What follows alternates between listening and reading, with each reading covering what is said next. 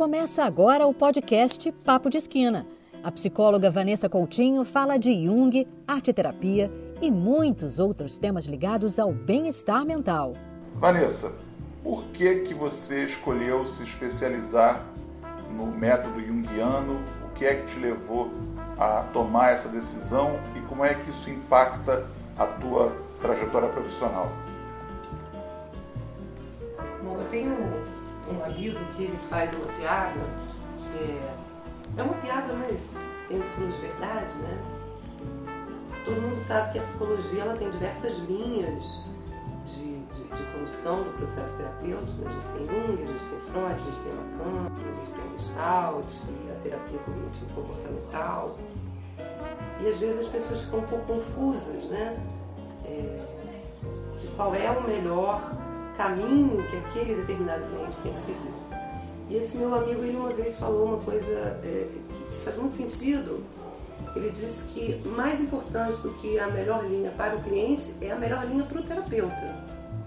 Então eu, Vanessa, que sou psicóloga clínica, preciso descobrir qual é a melhor linha para mim, qual é a melhor linha para que eu possa trabalhar. E aí eu vou trabalhar bem e certamente vou poder auxiliar o processo do outro. Né? O meu encontro com Jung, eu não vi Jung na universidade, não vi Jung na graduação. Nas minhas primeiras pós-graduações eu não vi Jung. Eu fui apresentada a Jung quando eu fui fazer minha formação clínica em arte-terapia.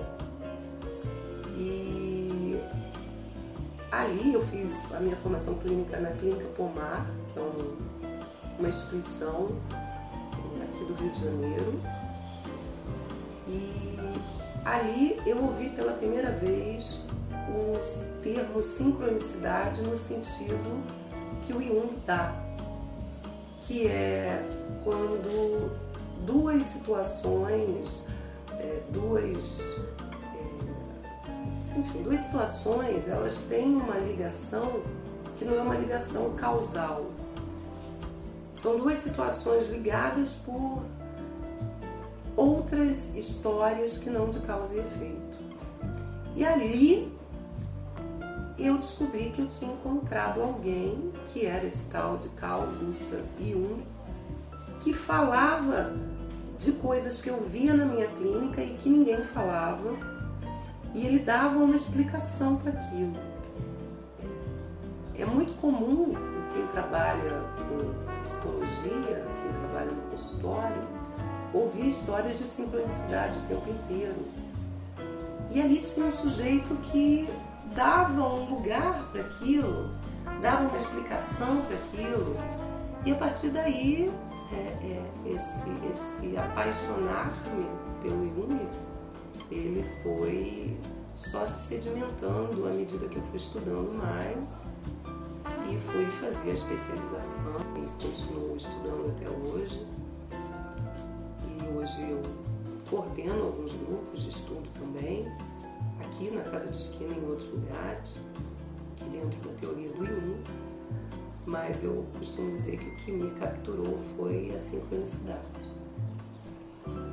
Seria correto dizer, embora meio tosco, que sincronicidade é a definição que Jung dá para o que as pessoas costumam chamar de coincidência? É, de uma maneira é, mais objetiva, mais simples, é isso mesmo. E aí a gente diria que coincidência não existe. É a sincronicidade. Mas é isso mesmo, para as pessoas entenderem um pouco melhor o que, que é. E eu acho que isso também ajuda as pessoas a entenderem um pouco, né?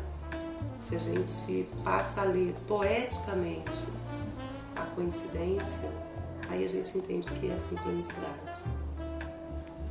É, falando em poesia, eu lembro que o The Police gravou o último disco da banda ainda unida, ao qual o Sting deu o nome Synchronicity, ou Sincronicidade em português.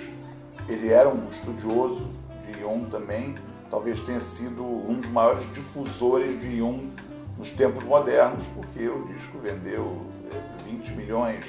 Como é que está Jung hoje nas escolas, nos consultórios? Como é a presença dele? Bom, eu me formei já tem aí 20 anos e logo que eu me formei era muito difícil a gente ouvir falar de Jung na academia, né, na universidade. Eu não vou dizer que isso está muito melhor, né, eu, na verdade eu vou dizer que isso está muito melhor sim, eu não vou dizer que, tá, é, é que Jung é o, o teórico mais falado, mas hoje você escuta sim Existem profissionais na academia falando de Jung, escrevendo sobre Jung. A gente tem uma série de, de livros sendo reeditados. A gente tem muito material bom sendo produzido. Então, é, hoje eu diria que as pessoas já escutam falar de Jung bem mais do que 25 anos atrás. E alguma recomendação de obra do Jung que você queira deixar para os ouvintes? Algum livro, algum ensaio, algo que possa aproximar as pessoas dos conceitos dele, pessoas que não são especialistas? Eu poderia falar de diversos livros do próprio Jung, né, de Jungianos, de pós-Jungianos, mas quando você fez a pergunta, veio à minha mente uma biografia é, em dois volumes, é, escrita pela Deirdre Baer, que saiu pela editora Globo, que chama-se Jung. E é uma obra fascinante. Sugiro que as pessoas leiam. Não se assustem, mas eu garanto que a leitura é muito agradável, é muito interessante e vai valer a pena. O podcast Papo de Esquina ouviu hoje Vanessa Coutinho discorrer sobre Jung.